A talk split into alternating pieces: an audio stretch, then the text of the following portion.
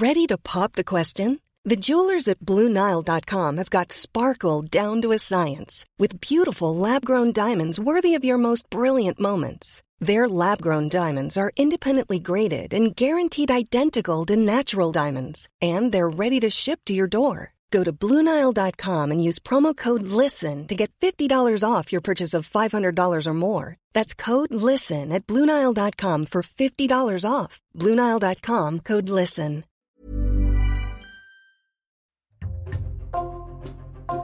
Bonjour, c'est Thibault Lambert et vous écoutez Code Source, le podcast d'actualité du Parisien. L'anorexie est un trouble du comportement alimentaire qui touche davantage les femmes en France. Elle concerne environ 1% d'entre elles et dans la plupart des cas ce sont des adolescentes qui en souffrent. La maladie se déclare souvent à cause de plusieurs facteurs. Romane Lemierre, qui témoigne aujourd'hui dans Code Source, a 24 ans. Entre ses 18 et ses 22 ans, elle n'avait qu'une idée en tête, perdre du poids, elle avait arrêté de manger à sa faim et s'était mise à courir énormément. Dans un livre sorti au début de l'année, Romane Lemierre raconte sa descente aux enfers et sa guérison notamment en changeant son rapport au sport. Ambre Rosala l'a rencontrée.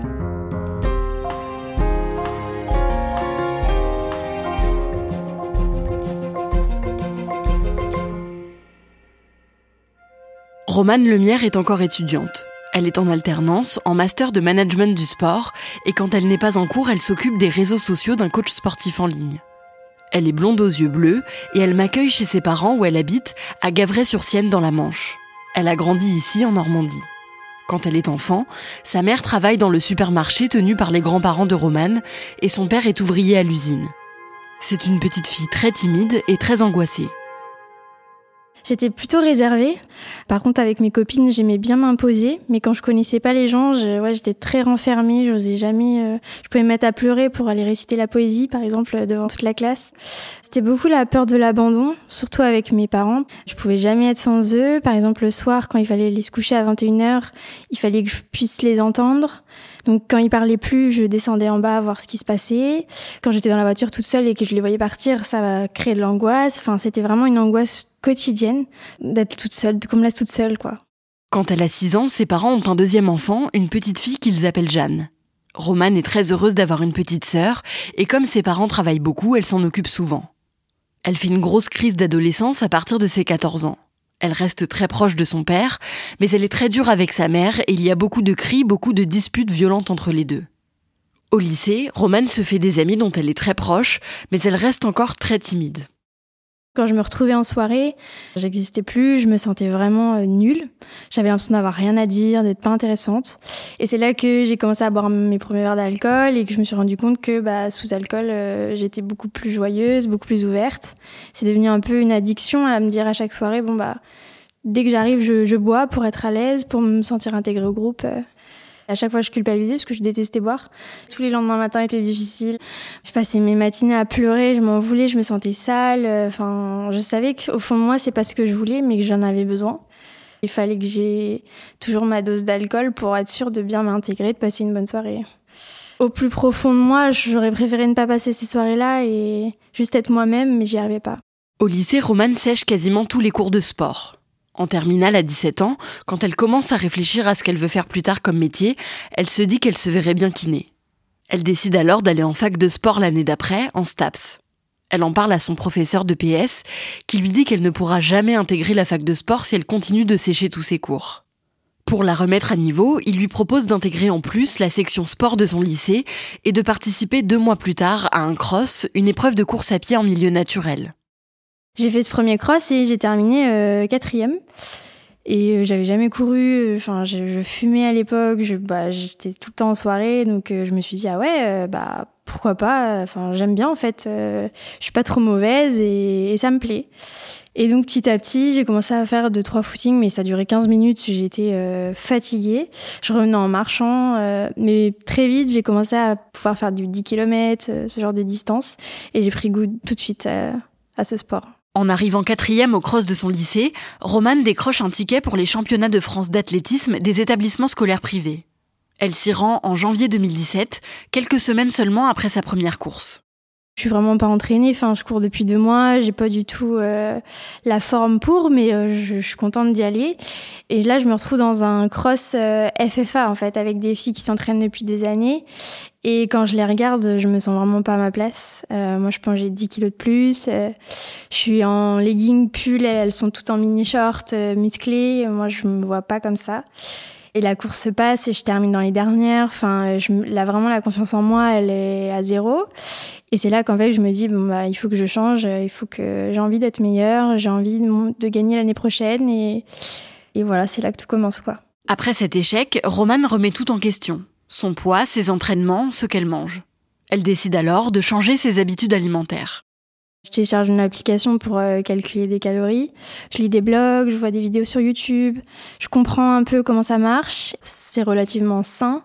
Il n'y a pas non plus d'obsession, je me prive pas, mais je me pèse euh, tous les deux jours, je compte mes calories et euh, au fil des mois, je perds un peu les kilos que j'ai en trop, entre guillemets.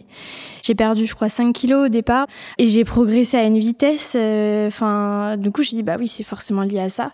Surtout que j'entendais souvent à l'entraînement que fallait perdre un peu de poids pour courir plus vite. Les entraîneurs qui disaient aux filles ah, elle a des grosses cuisses, elle avance pas. Euh.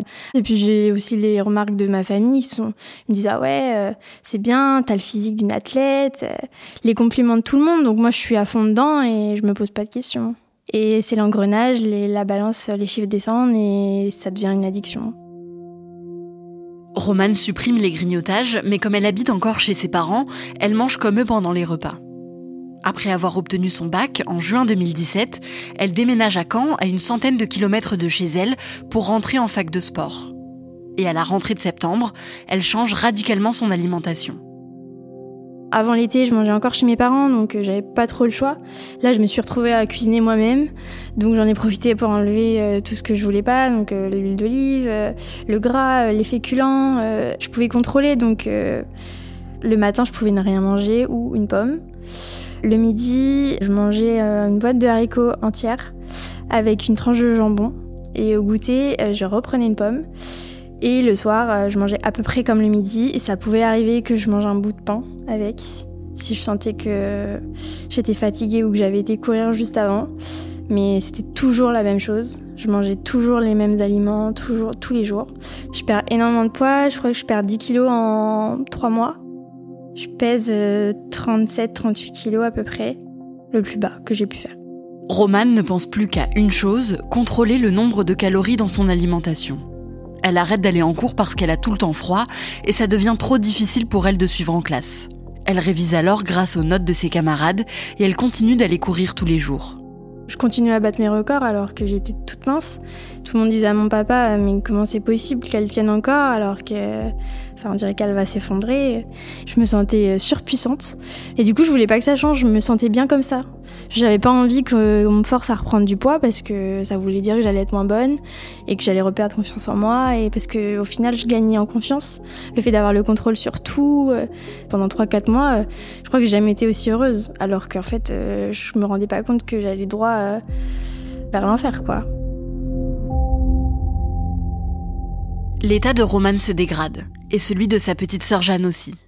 Elle n'a que 12 ans et elle aussi maigrit à vue d'œil. Romane et sa sœur souffrent toutes les deux d'anorexie et elles commencent à en parler entre elles. On s'est jamais menti, on savait. On n'a pas mis de mots d'anorexie dessus, mais on se disait qu'on avait envie de maigrir. Euh. On l'a toujours su, on s'est jamais menti toutes les deux en fait. C'était la seule personne en fait avec qui j'arrivais justement un petit peu à en parler.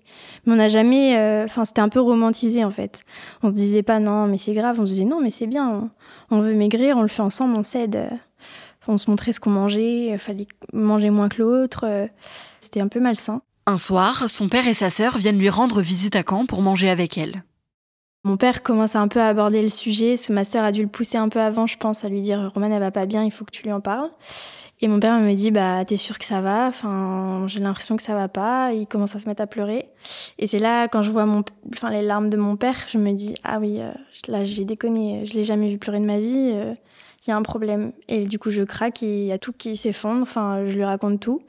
Je lui dis que je mange rien, que manger, ça me dégoûte, que manger, ça, j'ai l'impression d'être euh, énorme dès que je mange un bout de pain, par exemple. Je lui décris vraiment tout, le comptage de calories, l'obsession d'aller marcher tous les jours, de me réveiller en pleine nuit pour faire du sport, enfin, euh, tout, sort. Je lui dis que je veux mourir. J'en ai marre, que je sais plus quoi faire. On a tous pleuré et euh, il était 20h30. Il a pris le téléphone, il a appelé mon médecin généraliste. Et le lendemain, j'avais rendez-vous euh, pour en discuter et euh, pour voir ce qu'on pouvait faire pour arranger les choses. Le médecin est très inquiet en voyant l'état de Romane. Il la suit toutes les semaines et elle diminue drastiquement les entraînements. Mais elle n'arrive pas à arrêter complètement de courir et elle continue de maigrir. Sa sœur Jeanne, elle, est hospitalisée à cause de son anorexie et Romane ne peut plus la voir. J'avais plus personne à qui en parler en fait parce que mes parents ne comprenaient pas. Et ma sœur, elle, euh, elle comprenait, elle avait toujours les bons mots et là du coup j'avais l'impression d'être euh, vide. J'avais plus personne à qui raconter, je devais tout garder pour moi et quand la séparation est arrivée, je me suis dit bah c'est mon monde qui s'écroule en fait. Quand ma petite sœur est hospitalisée, je me rends compte de l'importance de cette maladie en fait que moi j'avais pas estimé aussi grave. Et je me dis que bah moi aussi, il faut que je me fasse aider, c'est pas normal. J'arrête de me mentir en fait et je me rends compte que je suis pas heureuse et que il faut que ça change. Les parents de Romane l'emmènent voir un spécialiste des troubles alimentaires à Rennes, en Ille-et-Vilaine. Il est assez dur avec elle et lui dit que si elle continue de ne pas manger correctement, elle peut mourir. Sur les conseils de ce spécialiste, elle va aussi voir un psychologue qui lui dit qu'elle est dépressive. Et son médecin lui prescrit des antidépresseurs. Romane sait qu'elle doit changer son alimentation pour sa santé, mais elle n'y arrive pas. Puis, les entraînements de course à pied deviennent de plus en plus difficiles. J'ai commencé à régresser en fait. Je suis passée de 36 minutes au 10 km à 40. J'ai perdu 4 minutes. Et je comprenais pas. Donc euh, je disais à mon père, bah, c'est bizarre, j'y arrive plus. Euh, en plus, j'ai même plus envie. Euh, je revenais en pleurant parce que j'avais pas envie en fait. Enfin, je prenais plus de plaisir à courir. J'ai commencé à me sentir fatiguée. J'ai fait un test sanguin et en fait, j'étais à quasiment zéro en fer. Donc, quand j'en ai parlé à mon médecin, il m'a dit, ouais, enfin là, c'était à la limite de la perfusion. Et il m'a dit, la seule chose pour rétablir ça, c'est une alimentation plus équilibrée. Et c'est là que je me suis dit, bon, bah, là, il faut que je fasse quelque chose. Parce que moi, c'est la seule chose qui fait que je suis encore bien aujourd'hui et que je m'accroche. Donc, je veux retrouver ce plaisir-là, je veux m'en sortir, je veux recourir, je veux enfin, retrouver mes performances. Et donc, euh, bah, ça passait par euh, remanger, reprendre du poids, m'en sortir. Et, et j'avais un but, en fait. Et c'est ça qui m'a aidé, m'accrocher à ça, quoi. Un jour après l'entraînement, je suis allée au McDo avec mon père. C'était dur, j'ai pleuré après, j'ai pleuré avant, pendant. Mais euh, je l'ai fait et petit à petit, c'est comme ça, j'ai intégré des choses. Tous les jours, un petit truc, euh, un petit bout de pain en plus, euh, une cuillère à soupe en plus de féculents. Manger par exemple un goûter, un cookie, des aliments qui me faisaient très peur. Et puis bah, petit à petit, je me suis rendu compte que l'équilibre, il venait tout seul. Et que j'ai repris surtout du plaisir à remanger, à pas juste manger une calorie, juste à manger un aliment qui me faisait plaisir, voir les choses différemment. Et c'est revenu à la normale, petit à petit. Romane se remet à manger normalement au fil du temps et elle va un peu mieux. Mais elle déteste son corps et la prise du poids reste très difficile à accepter. Le médecin me mettait, dès que j'y allais devant le miroir, me disait Qu'est-ce que tu vois? Moi je voyais du gras.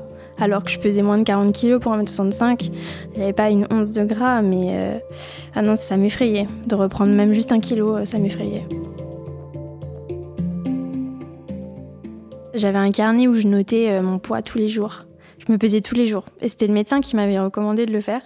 Parce qu'il pensait que éviter la balance, c'était aussi euh, se mentir un peu à soi-même. Fallait être confronté vraiment à la prise de poids. Et en fait, le fait de me peser tous les jours, le poids, je l'ai jamais vu augmenter trop. Ça a toujours été du 100 grammes, du 200 grammes. Quand je regardais mes photos d'avant, je me sentais mal. Ça m'arrivait de pleurer et d'avoir des moments où je voulais revenir en arrière. Mais à l'instant T, quand je voyais sur la balance, ça allait parce que euh, c'était très progressif et j'ai fait les choses euh, doucement. Romane prend 6 kilos en un an et pèse désormais 43 kilos. Et il lui faut environ un an et demi pour remanger complètement normalement. En mai 2019, elle rencontre un garçon, Paul, et ils se mettent en couple. Romane est très amoureuse, mais leur relation est assez conflictuelle. En mars 2020, elle fête ses 21 ans. Ses troubles alimentaires ont commencé trois ans plus tôt, mais elle va beaucoup mieux et a trouvé un équilibre. Mais pendant le confinement, elle se retrouve seule dans son appartement.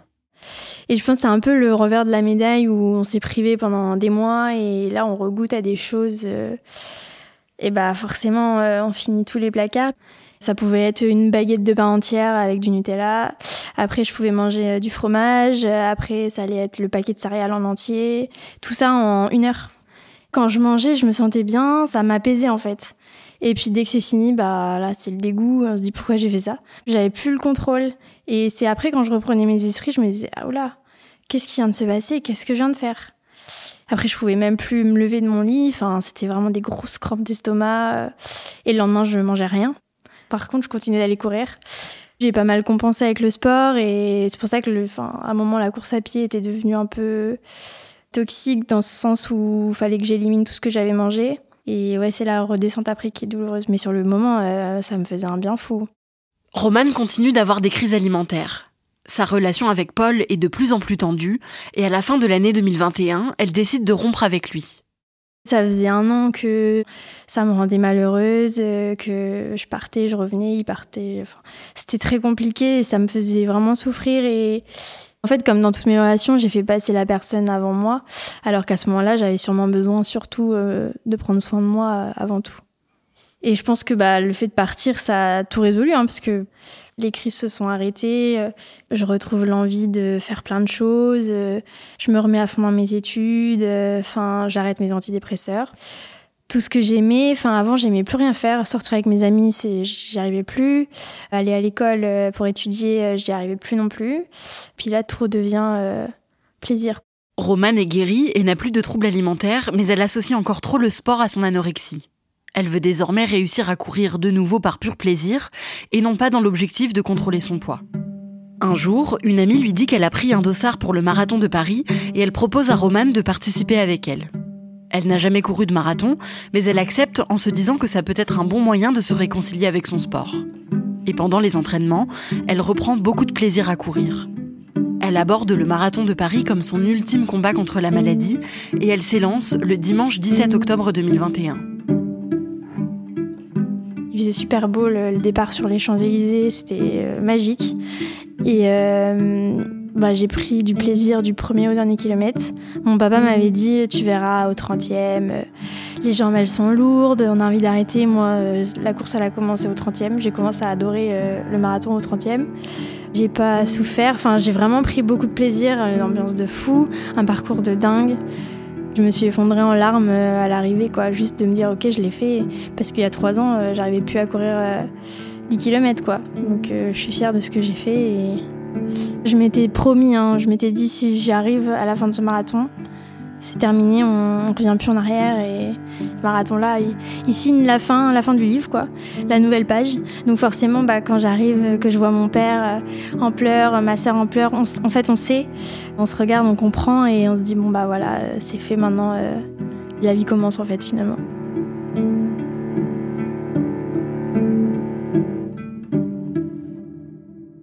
Ambre, comment va Romane aujourd'hui? Elle va bien, elle n'a plus du tout de troubles alimentaires, la maladie est complètement derrière elle, donc à ce niveau-là, ça va très bien.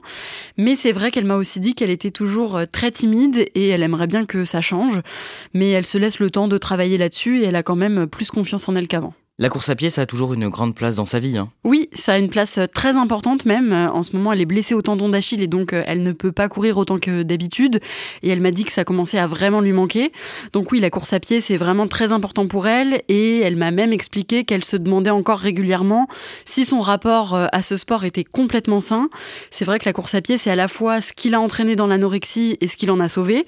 mais voilà, elle estime que ça lui a quand même apporté plus que ça ne l'a fait souffrir. Et en tout cas, elle a beaucoup de recul sur sa pratique euh, du sport aujourd'hui et elle ne court que quand c'est par plaisir. Elle a écrit un livre, un pas après l'autre, paru le 11 janvier dernier chez City Edition. C'était important pour elle de témoigner? Oui, complètement. Elle m'a même dit que ça avait eu un effet thérapeutique pour elle d'écrire, de raconter son histoire. Et d'ailleurs, elle continue de partager tout ça sur son compte Instagram. Alors aujourd'hui, elle parle surtout de course à pied, mais elle a ouvert son compte il y a un peu plus de 4 ans. Et elle y a partagé les différentes étapes de sa maladie et de sa guérison surtout. Elle a reçu beaucoup de messages de gens qui vivaient la même chose qu'elle et qui lui ont dit que ça les aidait beaucoup de pouvoir en parler. Et ça, ça lui a fait beaucoup de bien. On l'a entendu dans ton sujet, euh, sa petite sœur Jeanne a elle aussi souffert d'anorexie euh, au même moment. Elle va comment aujourd'hui? Alors c'est toujours difficile, elle est toujours malade, elle n'est pas complètement sortie d'affaires, euh, mais Romane m'a dit qu'elle était très entourée et qu'elle commençait euh, à sortir la tête de l'eau. Merci Ambre Rosala, je rappelle les références du livre de Romane Lemière, Un pas après l'autre, paru chez City Édition. Si vous avez besoin d'aide, vous pouvez composer le numéro d'anorexie boulimie info écoute, le 0810 037 037. Cet épisode a été produit par Raphaël Pueyo et Clara Garnier Amourou, réalisation Julien Moncouquiole. Code Source, c'est le podcast quotidien d'actualité du Parisien. N'oubliez pas de vous abonner à Code Source sur votre plateforme d'écoute préférée et vous pouvez aussi nous écrire à cette adresse code source at leparisien.fr.